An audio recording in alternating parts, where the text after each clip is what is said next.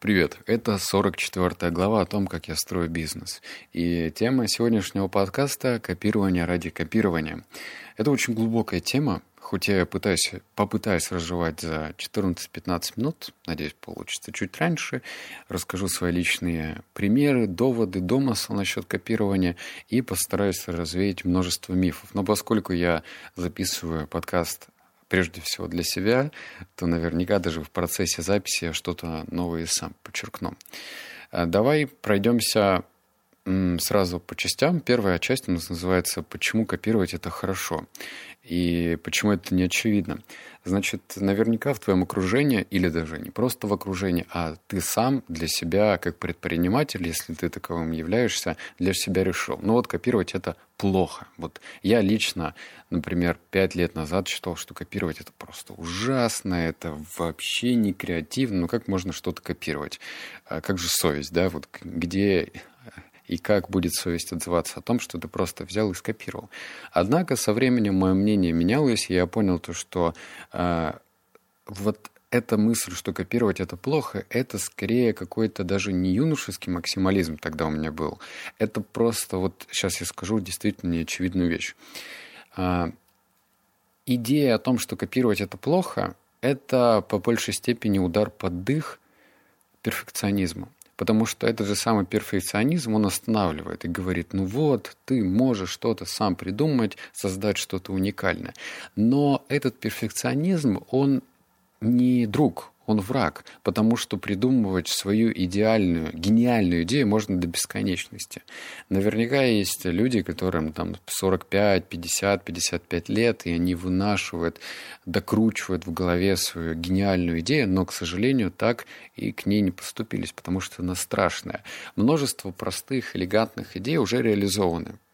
Наверняка есть что-то еще простое, элегантное, но оно не лежит на поверхности.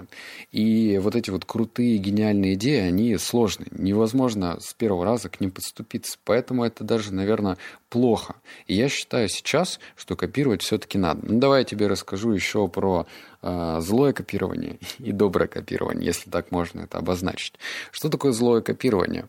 И плохое кармическое копирование. Плохое кармическое копирование – это когда берется какая-то бизнес-модель и полностью, подчастую, вот прям на 100% копируется. Это, я считаю, плохой подход, потому что э, ты как бы вообще не привносишь что-то своего. То есть я не против того, чтобы копировать ну, какую-то концепцию. Вот, например, множество стартапов в России, да и вообще в Европе, они как нацелены и как построены. Смотрят э, те стартапы, которые выстрелили в Америке, берут основную идею, модернизируют ее, подстраивают под внутренний рынок, например, там Германии или России, и выпускают у себя на родине. Это хорошо. Причем это хорошо в плане венчурной истории, потому что если ты, например, ищешь деньги для своего стартапа, то можно прийти к инвестору и сказать, ну вот смотрите, вот этот стартап в Америке уже работает 5 лет. Там первый год он работал минус, второй и третий год в ноль, и вот сейчас он делает такую-то прибыль. То есть на это можно опираться для того, чтобы привлечь деньги. Но это же ну, невозможно взять и скопировать все. Логотип, название, все маркетинговые приемы, потому что тебя просто засудят. Но у меня такой опыт был, и он прям грустный. Я помню, помню, по-моему, это был прошлый год или, может быть, полгода назад. Короче, мне скинули ссылку на, ему, на моего бота, только это был не мой бот, Громыч, который по развитию голоса и дикции. И там скопировали вообще все. Логотип, название, все наши наработки по а, обучению, как правильно владеть своим голосом, даже вот эти вот дикторские аудиодорожки, все э, фотоматериалы, вообще все скопировали. И тогда я ну, почувствовал очень неприятный укол. Ну, по, прежде всего, по своему труду. Это прям такое полное пиратство с целью привлечь деньги себе только. Единственное, что поменяли в этом боте, это, конечно же, реквизиты, куда оплачивали деньги. Вот, этого я считаю плохое копирование. Хорошее копирование – это когда ты что-то привносишь свое. Ты берешь основные вехи этой бизнес-идеи и дорабатываешь, доделываешь. И так ты, как знаешь, такой, как скульптор, который на что-то ориентируется при создании своего, но все-таки добавляет что-то. Это мое личное мнение, может быть, оно будет расходиться с твоим, напиши об этом в комментариях. Теперь давай ко второй части перейдем. А в чем бизнес-идея и не поздно ли?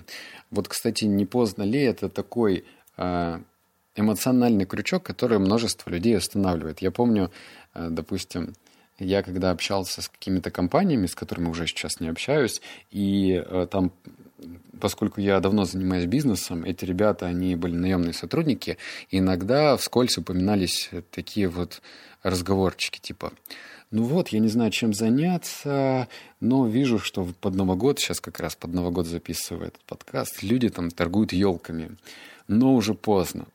И вот эта фраза «да уже поздно», кажется, она растягивается на протяжении 10 лет, потому что, ну, это поздно, говорят уже вот каждый год.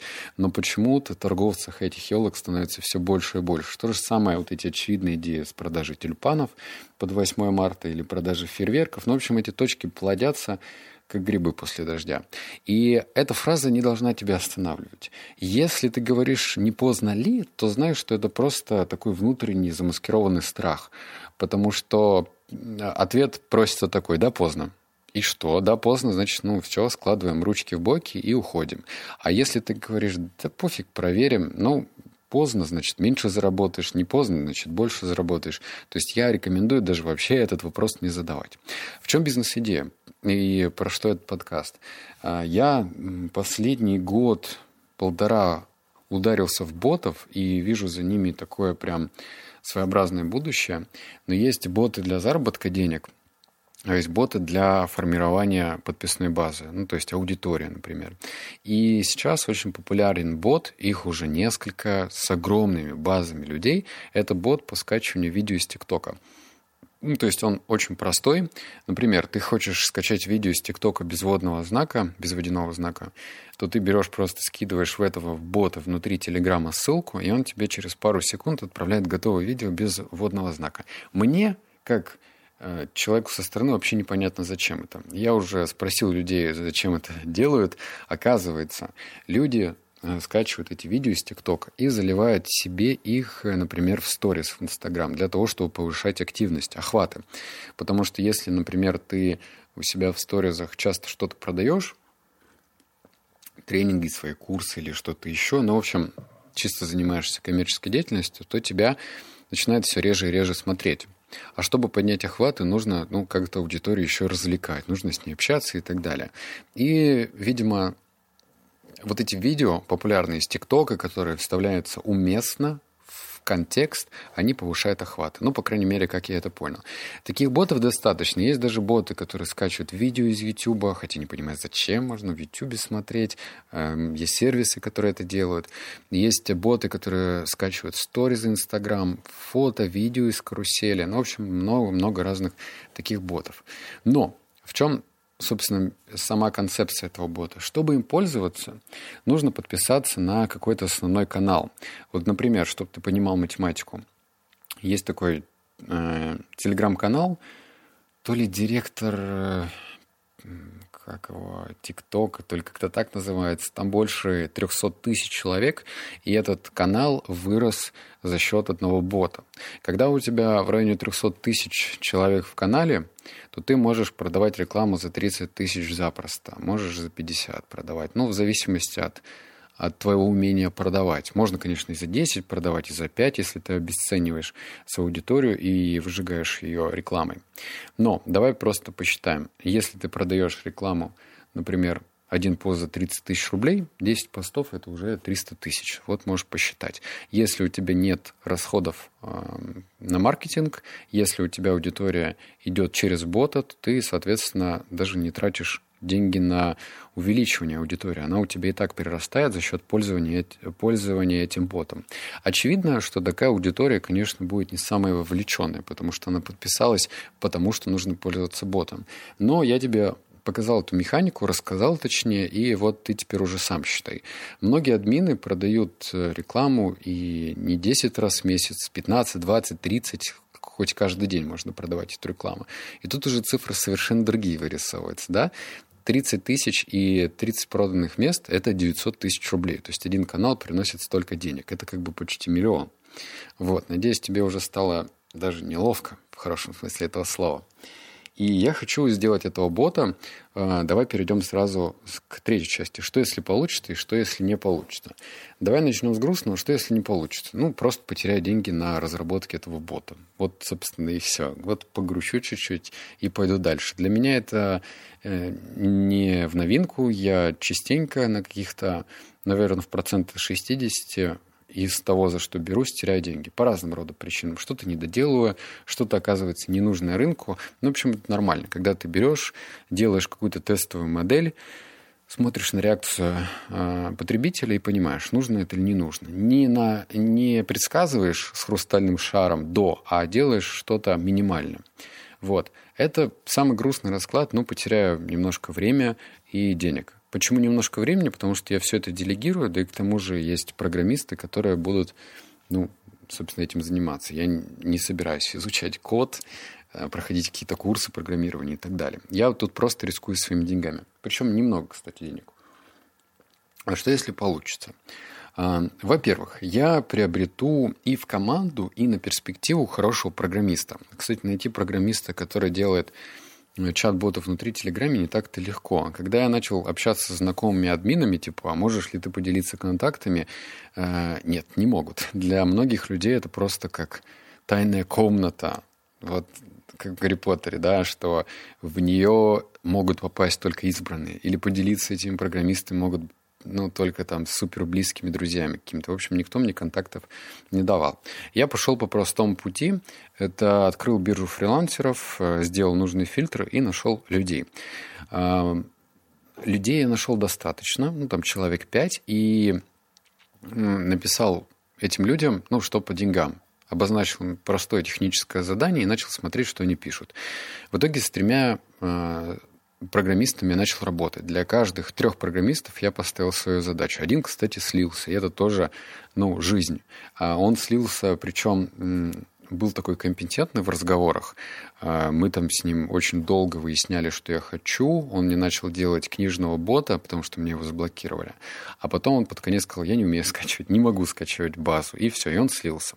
Два других заболели. Это тоже интересно. Но при этом они меня уверяют, что они сделают задачу. Посмотрим, поживем увидим. И дальше, если развивать эту идею, что получится, ну, если получится создать этого бота и продвинуть, то таким образом у меня будет аудитория и в боте, то есть там можно будет за деньги делать рассылку, причем за хорошие деньги рассылку. Во-вторых, можно переливать трафик на другие свои каналы. А, ну, ты здесь можешь представить, что если ты переливаешь трафик себе в канал, то ты можешь в дальнейшем монетизировать как хочешь. В продаже, в продаже других коммерческих ботов или в продаже классической рекламы. То есть там прям такой длинный-длинный хвост. Э, получается. И а, опять же, если это ну, выстрелит, здесь нет риска блокировки, потому что моего бота по книгам заблокировали по очевидным причинам. Это пиратство. И книжные издательства пишут кляузу, и тебя блокируют. Здесь такой блокиров, блокировки может и не быть. Но, э, очевидно, когда ты пользуешься каким-нибудь одним сервисом, ну, ботом в данном случае, по скачиванию видео, то зачем тебе пользоваться вторым, третьим, пятым, десятым? Я не знаю. Ну, вот посмотрю что из этого получится. А, я, а, кстати, в одном боте, чтобы ты понимал, уже там 2,5 миллиона человек пользуются им. Не все из России, какие-то там люди из Индонезии, кто-то там еще с каких-то других стран, но очевидно то, что им пользуются, и это прям очень круто, что он такой, ну, пользуется спросом со стороны людей. Я посмотрю, даже если наберется там 50 тысяч человек или 100 тысяч человек, это уже хорошо, это ну, восхитительно. Игра стоит свеч. Вот такое мое мнение по теме копирования. И, естественно, когда бот наконец-то появится, я скину ссылочку, покажу, что вообще он из себя представляет, а ты уже даже знать, как тебе сама идея и вообще подход к копированию. И, кстати говоря, сейчас у нас 28 декабря, вот до Нового года осталось совсем и я хочу с тобой поделиться своей аудиокнигой. Мы ее записали, там приняло участие 6 дикторов, и мне будет интересно, если ты ее прослушаешь. Конечно же, не за бесплатно, потому что на Литресе там 70% комиссия забирает сам сервис, ну, потому что у них такие условия, они же ну, marketplace, грубо говоря.